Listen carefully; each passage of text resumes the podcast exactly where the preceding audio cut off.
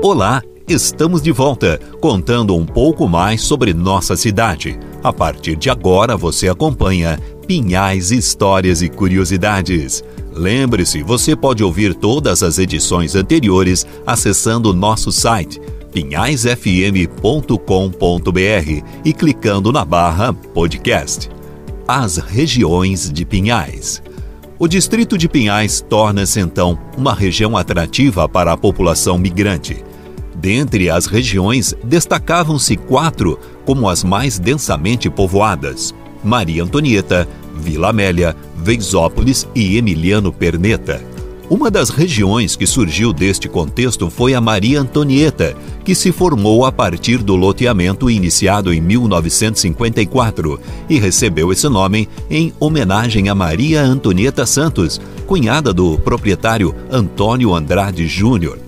Nesse período, foi feita a retificação do rio com vistas a solucionar o problema das constantes inundações durante o período de chuvas, visto que este loteamento abrangia áreas próximas às margens do rio.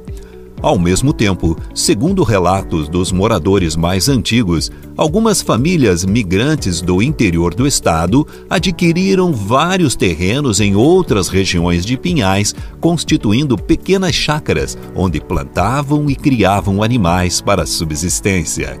Quer saber mais? Então, lembre-se, na próxima quarta tem mais Pinhais histórias e curiosidades durante o Tarde Total. Até lá!